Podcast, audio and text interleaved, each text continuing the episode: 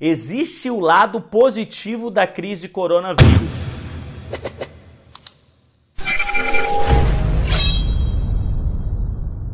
O maior desafio da crise Covid-19 não é o vírus, é o mindset que já estava configurado há um tempo e agora está começando a mostrar suas garras na cabeça dos seres humanos.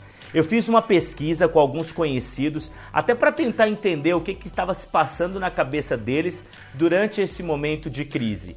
E as respostas, em sua grande maioria, nortearam para dois sentimentos comuns: preocupação e medo. Medo, um estado emocional que surge na nossa consciência como uma resposta para uma ameaça a algo real ou percebido, e preocupação, que é um sintoma da ansiedade e traz consigo um estado de agitação interior, nervosismo, a pessoa fica, come demais, dorme pouco, enfim. Esses dois estados emocionais, eles já moravam aí contigo, aí na sua cabeça. O que acontece agora é que antes eles estavam dormindo e agora eles acordaram. Como assim?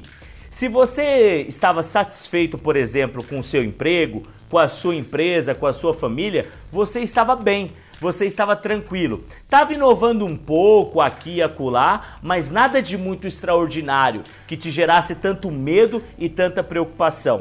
Como eu já disse, você já tinha um pouco de preocupação ou de medo em alguma área da sua vida, mas essa área ela ainda estava um pouco mais tranquila. Nada que se comparasse, por exemplo, com o nível desses sentimentos que está agora aí contigo.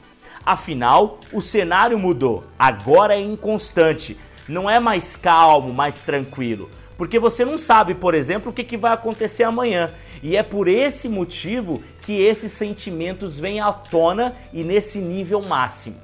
Existe o lado positivo da crise coronavírus, mas poucos estão conseguindo enxergar. E se você conseguir olhar nesta ótica, você vai reduzir o seu estado de preocupação e medo e vai ter grandes resultados na sua vida.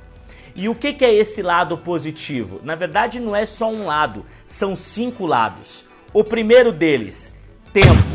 Agora você tem tempo para se planejar melhor, estudar, ficar mais tempo com a sua família, fazer uma atividade física, enfim, todas as coisas que você tinha que fazer, que você sabia que era importante para você, mas sempre você vinha com a desculpa de que não tinha tempo. Pois bem, agora você tem. 2. Reestruturação financeira. A crise força você a enxugar suas contas, a trabalhar mais leve, sem muitas obrigações financeiras. E algumas dessas obrigações que você nem precisava tanto, não é? 3. Inovação. De maneira agora até natural, sem forçar, você vai se pegar inovando aí na sua casa, no seu trabalho, na sua empresa. Você vai encontrar novas formas de fazer o que você já fazia. Só que agora usando a tecnologia. Tecnologia aqui no sentido de novos conhecimentos. 4. Desenvolvimento pessoal. Não é durante a bonança, a maré tranquila, que você vai se desenvolver. É no momento mais difícil da sua vida que você tem que ir consertar sua ferramenta de trabalho ou até adquirir novas ferramentas, novos conteúdos para que você se desenvolva como pessoa e como profissional também.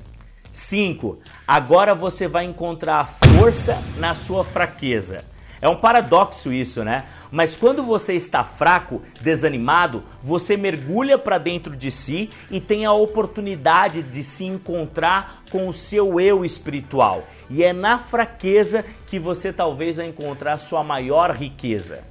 Eu quero fechar com a frase do homem mais rico do Brasil atualmente, segundo o ranking da revista Forbes, Jorge Paulo Lema. Ele fala assim: "O que eu mais gosto, francamente, é que toda crise é cheia de oportunidades e o que antes não estava disponível agora passa a estar. Agora que eu finalizei essa mentoria, eu quero saber de você. O que, que a crise tem feito de importante de benéfico, vamos dizer assim, na sua vida? Numa visão otimista, o que, que tem acontecido contigo, hein? Me conta nos comentários aqui embaixo. E se ainda não aconteceu nada de bom na sua vida durante esse período do Covid-19, me conta o que, que você gostaria que acontecesse durante esse período aí. E por que não encaminhar esse vídeo para a pessoa que você gosta, para a pessoa que você ama, para a pessoa que você admira, para que ela também passe esse momento de Covid-19 com uma visão mais otimista e de maneira mais tranquila também. Eu te aguardo no próximo vídeo. Beijo no seu coração.